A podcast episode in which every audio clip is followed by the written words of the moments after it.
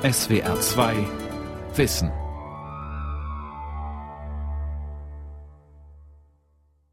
Mit der SWR2 Aula und dem Thema Digitale Wunderwelten übertrumpft uns bald die künstliche Intelligenz am Mikrofon Ralf Kaspari. Sie können demnächst die gesamte neuronale Struktur Ihres Gehirns einscannen lassen, um dann in der digitalen Welt für immer zu überleben. Oder Sie können sich Ihre Wünsche und Gedanken von einem Roboter lesen lassen, der Sie dank dieser Transparenz perfekt umsorgen kann. Nirgendwo gibt es so viele Spekulationen und Visionen wie im Bereich künstliche Intelligenz. Hier geht mit vielen manchmal die Fantasie durch und sie begreifen nicht, dass es fundamentale Unterschiede zwischen menschlicher und künstlicher Intelligenz gibt, dass Roboter niemals so denken und wahrnehmen können wie wir. Warum das so ist, sagt der Physiker, Buchautor und Tänzer Marco Wehr. Wenn Sie merken, dass Ihr letztes Stündlein schlägt, lassen Sie sich mit Blaulicht ins Krankenhaus fahren. Dort erhalten sie eine Vollnarkose. Das ist das Ende ihrer biologischen Existenz.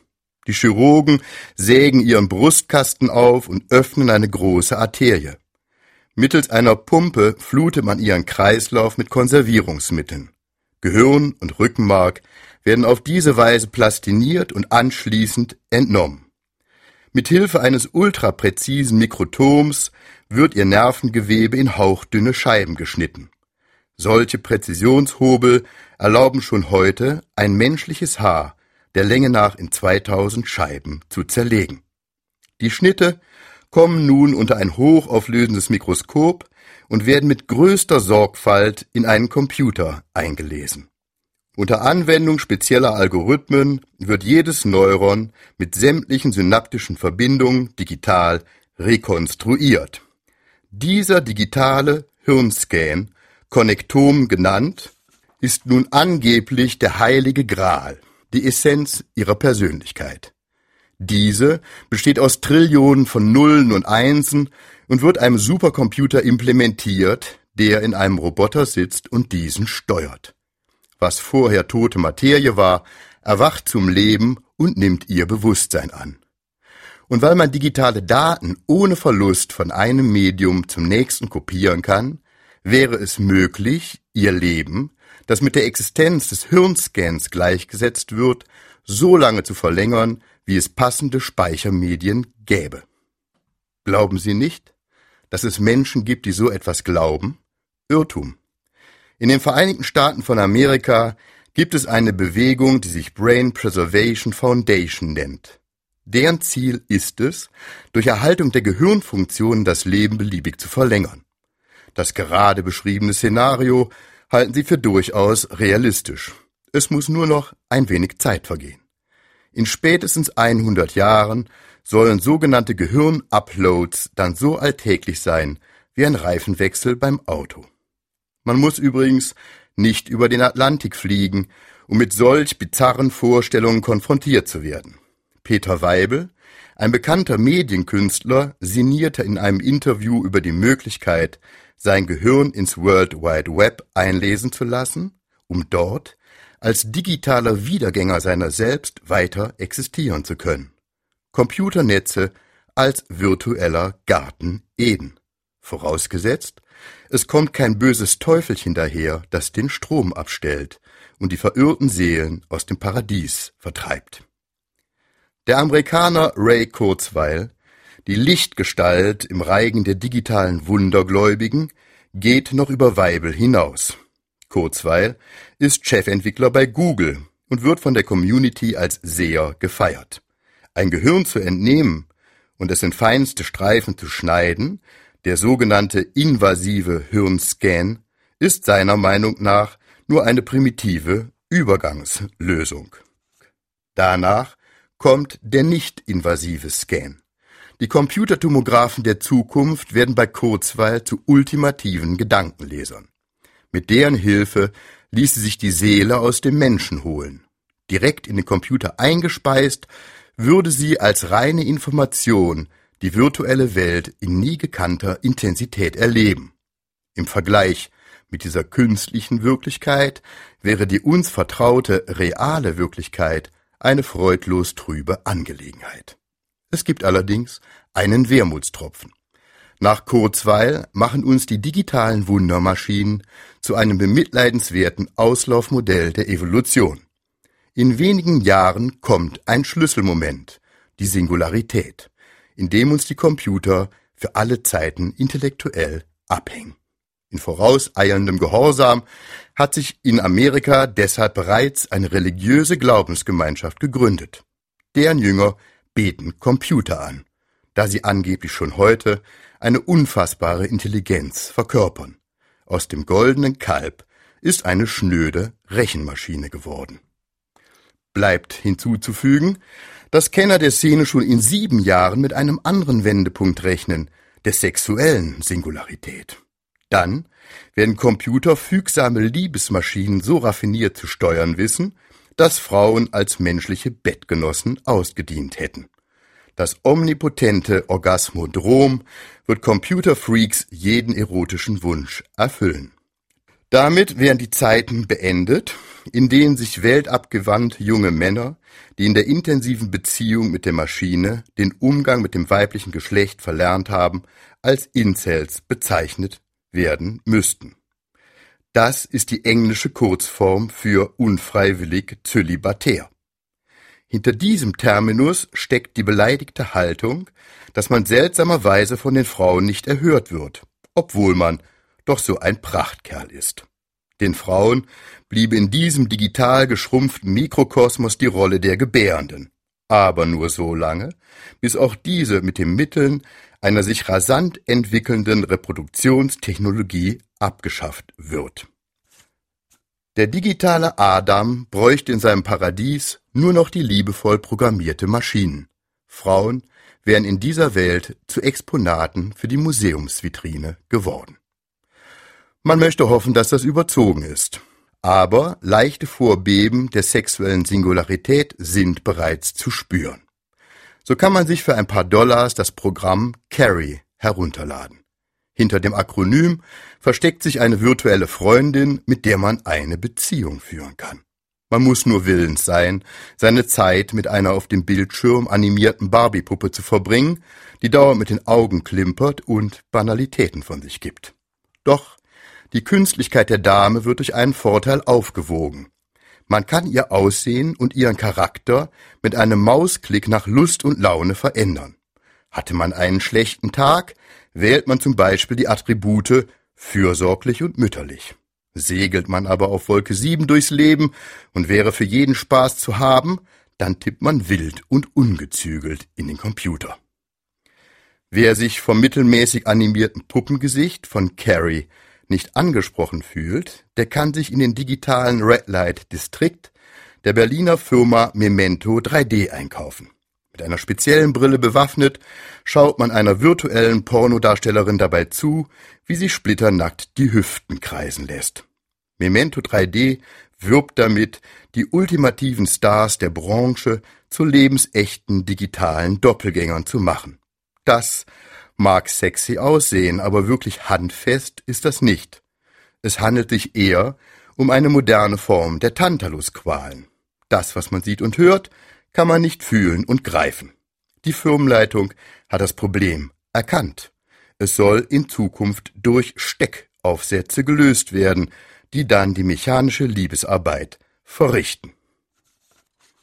Frauen und Männer, die schon jetzt eine härtere Gangart bevorzugen, greifen deshalb zu den Vollzugsmaschinen Rocky und Roxy der Firma True Companion. Die gehen als beischlaffähige Roboter direkt zur Sache. Vorausgesetzt, man ist bereit, 10.000 Dollar zu zahlen. Angeblich gibt es Tausende von Bestellungen. Nachvollziehbar. Neben der Sinnesfreude kommt schließlich auch der intellektuelle Anspruch nicht zu kurz.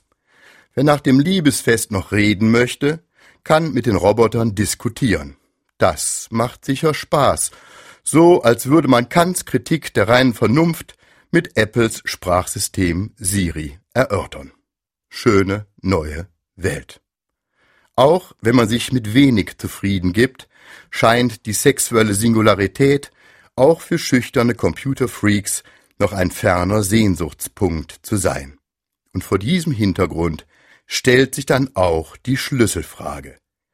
welche der Visionen der digitalen Propheten haben eigentlich Aussicht, real zu werden und was ist komplett gesponnen? Lässt sich dazu heute schon was sagen? Werden Hyperintelligenz oder ein ewiges Leben im virtuellen Garten Eden Wirklichkeit werden? Um uns eine Antwort zu nähern, beginnen wir mit einem Blick in die Werkstätten und Labore der Gehirn- und Computerwissenschaftler. Dort stößt man auf ein erstaunliches Phänomen, das als Erkenntnisparadoxon der künstlichen Intelligenz bezeichnet werden könnte. Es ist auffällig, dass die Maschinen ausgerechnet in Bereichen triumphieren, die bis vor kurzem mit den höchsten geistigen Fähigkeiten des Menschen assoziiert wurden. Zum Beispiel haben selbst Schachgroßmeister heute nicht mehr die geringste Chance, gegen einen Schachcomputer neuerer Bauart zu gewinnen. Das gilt in vergleichbarer Weise auch für das komplexe Brettspiel Go. Und selbst bei der bekannten amerikanischen Quizshow Geopardy, übersetzt Gefahr, in der Allgemeinwissen und Kombinationsvermögen gefordert sind, hat der Computer die Oberhand gewonnen. Watson, ein von IBM erschaffenes Programm, das auf den neuesten Deep Learning Algorithmen beruht, schlug die menschlichen Seriengewinner vergangener Jahre vernichtend. Solche Erfolge bestärken weniger kritische Geister in der Überzeugung, dass die Maschinen jetzt das Kommando übernehmen. Eine auch bei Intellektuellen verbreitete Vorstellung. Man denke an die Untergangsszenarien, die von Stephen Hawking, Elon Musk oder Richard David Precht verbreitet wurden. Aber stimmt das? Führen uns die Roboter bald an der Leine durch den Park spazieren? Damit kommen wir zur anderen Seite der Medaille. Von Supercomputern gesteuerte Maschinen scheitern bei banalsten Alltagsproblemen. Schauen Sie sich Videos der sogenannten DARPA Challenge an. Das ist so etwas wie die inoffizielle Weltmeisterschaft der Roboter. Die Besten ihres Fachs treten gegeneinander an. Es geht darum, Dinge zu tun, die für uns Menschen trivial sind. So sollen die Roboter eine Türklinke öffnen oder in ein Auto steigen. Trotz erster ungelenker Erfolge, die DARPA Challenge ist ein Panoptikum von Pleiten, Pech und Pannen. Die Maschinen finden die Klinke nicht oder fallen auf den Rücken und stochern hilflos mit den Gliedmaßen in der Luft herum, unfähig, sich wieder aufzurichten. Was ist da los? Wie passt das zusammen? Auf der einen Seite beeindruckende intellektuelle Dominanz, die ein Schachgenie wie Gary Kasparov im Duell mit der Maschine zu einem Statisten degradiert. Auf der anderen Seite bis zur Halskrause mit kompliziertester Elektronik vollgestopfte Roboter, die, hätten sie Kleidung an, nicht in der Lage wären, unter Hemd und Pullover einen Hosenknopf zu ertasten, um ihn zu öffnen. Das Schwierige scheint also leicht zu sein und das Leichte schwierig. Und ganz allmählich dämmert den Wissenschaftlern, woran das liegen könnte. Man hat das Problem der menschlichen Intelligenz falsch eingeschätzt. Vor etwa 50 Jahren traf sich ein All-Star-Team der Informatik in Dartmouth zu einem Sommerworkshop. Stars der Szene wie Marvin Minsky oder John McCarthy waren der Überzeugung, dass die wesentlichen Probleme menschlichen Denkens von einer intellektuellen Elite in kurzer Zeit gelöst werden könnten. Sie waren so optimistisch, weil ihnen die Schwierigkeiten des Unterfangens noch nicht einmal in Ansätzen bewusst waren. Und mit dieser Fehleinschätzung outeten sie sich unbewusst als Kinder der europäischen Geistesgeschichte. Diese ist maßgeblich von der antiken griechischen Philosophie beeinflusst und zeichnet sich durch einige bemerkenswerte Besonderheiten aus. So genießen Probleme des Alltags bei uns keine große Wertschätzung. Man denke nur an den Vorsokratiker Thales von Milet, der in den Matsch fiel, weil er Gedanken verloren zu den Sternen schaute. Eine Magd lachte ihn aus und stellte die berechtigte Frage, weshalb er den Dingen, die vor seinen Füßen lägen, nicht mehr Aufmerksamkeit schenken würde. Darüber hinaus ist die westliche Philosophie im allgemeinen Recht körperfeindlich. Der Körper mit seinen Bedürfnissen und Begierden ist etwas, das den Denker von wahrer Erkenntnis abhält. Und wahre Erkenntnis wurde seit den alten Griechen häufig mit mathematischen Einsichten assoziiert. Für Pythagoras war die Welt Zahl. Platon forderte als Seinsgrund göttliche abstrakte Ideen, die wesensgleich mit geometrischen Formen waren. Und später wollte der gläubige Leibniz gleich eine allumfassende Logik entwickeln, mit der sich jedes in natürlicher Sprache formulierbare Problem mit Bleistift und Papier lösen ließe. Bleibt noch hinzuzufügen, dass Galilei der festen Überzeugung war, dass das von Gott verfasste Buch der Natur in mathematischen Lettern geschrieben wäre. In der Summe entsteht aus dieser Gemengelage eine paradiesische Weltsicht für Informatiker. Sie fühlen sich in der Überzeugung bestärkt, dass sich die Welt vom Schreibtisch aus mit ihren Rechenmaschinen erobern ließe. Dafür muss ja gewährleistet sein, dass sich die Geheimnisse der Welt in Formeln packen lassen, die von eben diesen Maschinen verarbeitet werden könnten.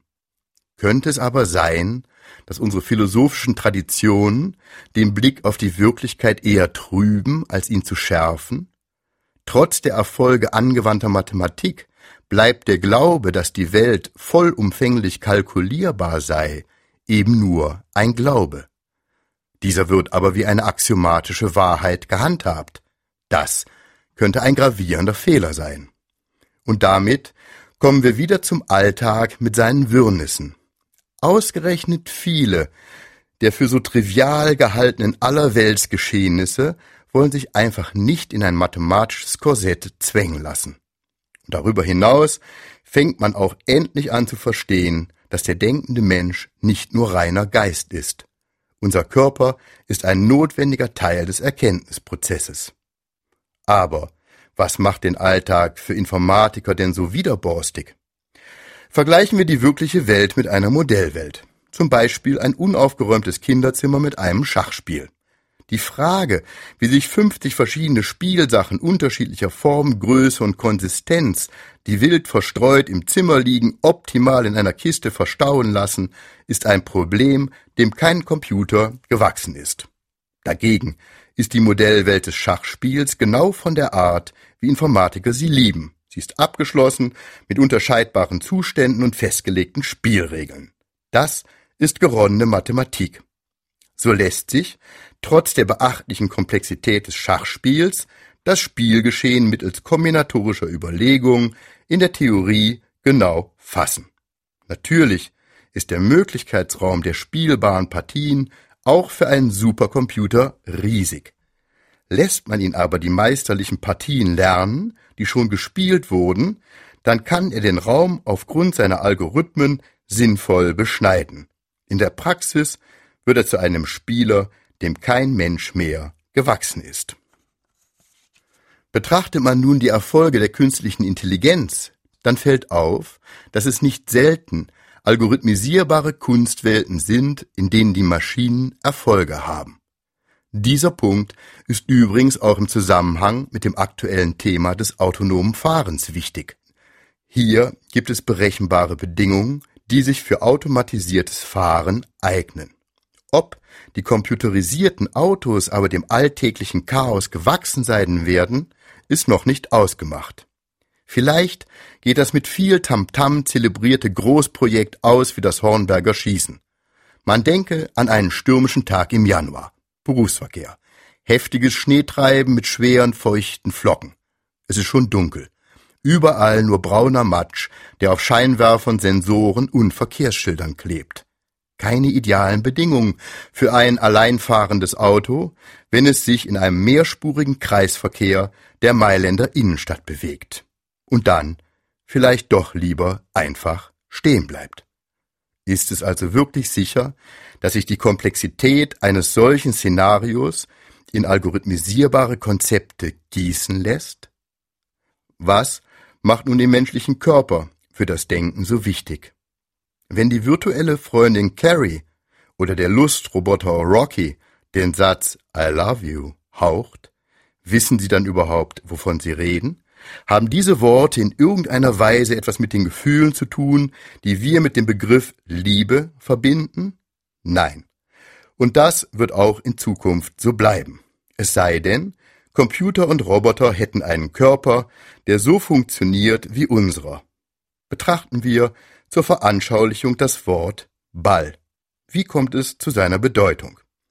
Jedes normale Kind spielt mit Bällen. Sie werden gerollt, geworfen, gefangen und geschossen.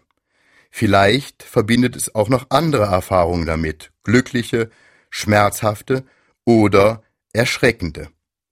Es hat ein wichtiges Fußballspiel gewonnen, einen Ball ins Gesicht bekommen oder es wurde beinahe angefahren, als es einem Ball nachsprang, der auf die Straße rollte. Alle Erfahrungen, die für einzelne Menschen bewusst oder unbewusst erinnerlich sind, wenn sie das Wort Ball hören, machen nun dessen Bedeutung aus. Einige davon sind einzigartig, aber viele werden mit anderen Menschen geteilt. Deshalb wissen wir recht genau, was gemeint ist, wenn von Bällen geredet wird. Wir haben vergleichbare körperliche Erfahrungen gemacht, die von wissenden Sprechern mit dem Wort Ball bezeichnet wurden, weil wir vergleichbare Körper besitzen und weil wir in vergleichbare Weise mit Bällen gespielt haben. Daraus ergibt sich in der Summe eine Schnittmenge sensorischer und motorischer Erfahrung, und diese macht Kommunikation zwischen uns Menschen möglich, zumindest bei elementaren Ankererfahrungen. Mit komplizierteren Wörtern wie Liebe wird es bekanntlich schwieriger, da die prägenden Erfahrungen sehr unterschiedlich sein können. Das macht schmerzhafte Missverständnisse zwischen Menschen möglich. Ein Roboter, dessen Körper eine völlig andere Sensorik und Motorik hätte, würde andere Erfahrungen machen, die schwerlich mit den menschlichen vergleichbar wären. Und wenn er wie ein Mensch Begriffsbildungen vornehmen würde, dann hätten die Worte eine ganz andere Bedeutung für ihn. Das schließt übrigens nicht aus, dass kluge Maschinen untereinander irgendwann eine eigene Sprache entwickeln könnten, die sie miteinander sprechen. Die Bedeutung des Gesprochenen wäre aber von menschlicher Sprache verschieden. Vor diesem Hintergrund ist deshalb eine gelingende Kommunikation zwischen Mensch und Maschine schwer vorstellbar. Was aber machen nun die sprechenden Maschinen, die wir schon kennen, Carrie und Rocky oder Siri und Alexa. Diese Systeme konstruieren keine Bedeutung, wie wir das tun. Sie nutzen vor allen Dingen statistische Korrelationen. Dazu müssen sie ausdauernd trainiert werden. Man füttert sie mit Myriaden von Beispielsätzen, die im Internet zu finden sind. Wenn Sie dann Was ist die Hauptstadt von Deutschland hören, dann folgern Sie Berlin ohne allerdings im geringsten zu wissen, was wir mit dem Wort Berlin verbinden. Diese Bedeutungsblindheit wird solchen Sprachsystemen auch in Zukunft erhalten bleiben. Deshalb wird kein Liebesroboter den Traum vom einfühlsamen Dialog erfüllen. Er ist und bleibt eine Vollzugsmaschine. Schlechte Karten für die sexuelle Singularität. Nehmen wir jetzt den digitalen Hirnscan ins Visier. Auch hier bleibt die Rolle des Körpers unverstanden. Wir erinnern uns. Es wird behauptet, dass man die Funktionsweise eines Nervennetzes vollständig verstanden habe, wenn man exakt angeben kann, in welcher Weise die Neuronen miteinander verschaltet sind. In dieser Sichtweise wäre das Konnektom so etwas wie das Wesen des Menschen. Ließe sich dieses Wissen digitalisieren, sollten moderne Formen der Seelenwanderung und das Existieren im digitalen Garten Eden möglich werden. Herr Kurzweil lässt schön grüßen. Aber macht das Sinn? Das darf bezweifelt werden. Schon die fundamentale Behauptung, man könne auf der Grundlage des Konnektoms auf die Funktionsweise eines komplexen Nervensystems und damit auch des Verhaltens schließen, ist fragwürdig. Eine solche Behauptung ist etwa so sinnvoll, als würde man vorgeben zu wissen, wie die Züge fahren, wenn man das Streckennetz der Bundesbahn aus der Luft mit einer Drohne abfotografiert. Diese Information ist unvollständig, solange nicht bekannt ist, wie schnell die Züge sind, wo sie fahren, wie lange sie halten und wie die Weichen gestellt sind. Wie naiv die Gleichsetzung von Konnektom und menschlichem Wesen ist, lehrt uns übrigens ein kleines Würmchen, das auf den Namen C. elegans hört. Von diesem Tierchen kennt man jedes Neuron und alle synaptischen Verbindungen seines Nervensystems. Das alles kann man in den Computer eingeben, aber gelingt es wie erhofft, das Verhalten des Wurms in der Simulation zu imitieren? Nicht wirklich, zur großen Enttäuschung der Forscher. Bei Lichte besehen ist das aber nicht verwunderlich. Jedes Konnektom ist schließlich nur eine Momentaufnahme im Leben eines Individuums. Könnte man vorhersagen, wie ein Film weitergeht, wenn man nur ein Bild betrachtet, das man von der Leinwand abfotografiert hat? Natürlich nicht. Und genauso ist es mit Lebewesen. Jedes Nervennetz ist ein hochgradig dynamisches System, das sich permanent verändert, und zwar in der Auseinandersetzung mit seiner Umwelt, in der es sich bewegt und Erfahrungen macht.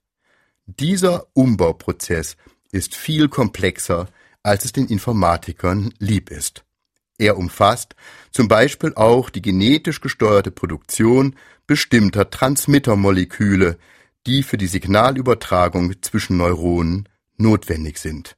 Damit müsste aber auch dieser Prozess simuliert werden. Und damit hätte eigentlich das gesamte Tier mit seinem Körper Gegenstand der Simulation zu sein, da sich das Nervensystem in Wechselwirkung mit dem Körper verändert. Das allerdings ist unmöglich. Und was beim Wurm nicht funktioniert, das funktioniert dann beim wesentlich komplexeren Menschen schon einmal gar nicht. Auch die fantastisch klingende Idee, dass der Hirnscan eines Menschen, der einem Roboter eingepflanzt worden ist, als Ich in der Maschine weiterlebt, vernachlässigt, dass Hirn und Körper ein sich permanent veränderndes Wechselwirkungsgeflecht sind. Warum? Betrachten wir zur Veranschaulichung die Kopfverpflanzung, die der Gehirnchirurg Sergio Canavero plant. Was würde passieren, wenn man den Kopf des Lebenden auf den toten Körper verpflanzt? Bekommen wir einen Menschen, der sich freut, ein neues Leben erhalten zu haben? Vielleicht im ersten Moment. Aber was dann geschieht, könnte einem Horrorfilm entnommen sein. Es ist nämlich ziemlich wahrscheinlich, dass sich die Identität des Menschen vollständig verändert. Dann wäre allerdings nicht mehr klar, was gemeint ist, wenn er Ich sagt. Warum? Der gesamte menschliche Körper ist im Gehirn kartiert, also abgebildet. Wenn der Körper nun ein anderer ist, wird sich auch das komplette Gehirn mit nicht absehbaren Folgen umorganisieren. Der Mensch wird nicht mehr derselbe bleiben. Und jetzt kommen wir zurück zum Roboter. Dieser Umbildungsprozess wäre noch extremer, wenn wir einen Maschinenkörper hätten. Von dem, was wir als unser Wesen betrachten, bliebe nichts mehr übrig. Atmen wir einmal durch. Wir merken, dass es anspruchsvoll ist, über die Zukunft der künstlichen Intelligenz nachzudenken. Obwohl wir hier nur einen Teil der möglichen Szenarien hinterfragt haben, ist aber deutlich geworden, dass viele Visionen der digitalen Propheten offensichtlich Luftnummern sind. Das schließt natürlich nicht aus, dass uns die Maschinen, wie heute schon im Schach oder Go, in anderen Bereichen überflügeln werden. Aber welchen? Dazu müssen wir gewissenhaft nachdenken, um das Mögliche vom Unmöglichen zu trennen. Es bleibt also spannend. Das war die SWR2 Aula mit dem Thema Digitale Wunderwelten übertrumpft uns bald die künstliche Intelligenz von und mit Marco Wehr. Sie können diese Sendung wie alle anderen auch wie immer nachhören und nachlesen. Infos finden Sie auf unserer Homepage www.swr2.de-wissen.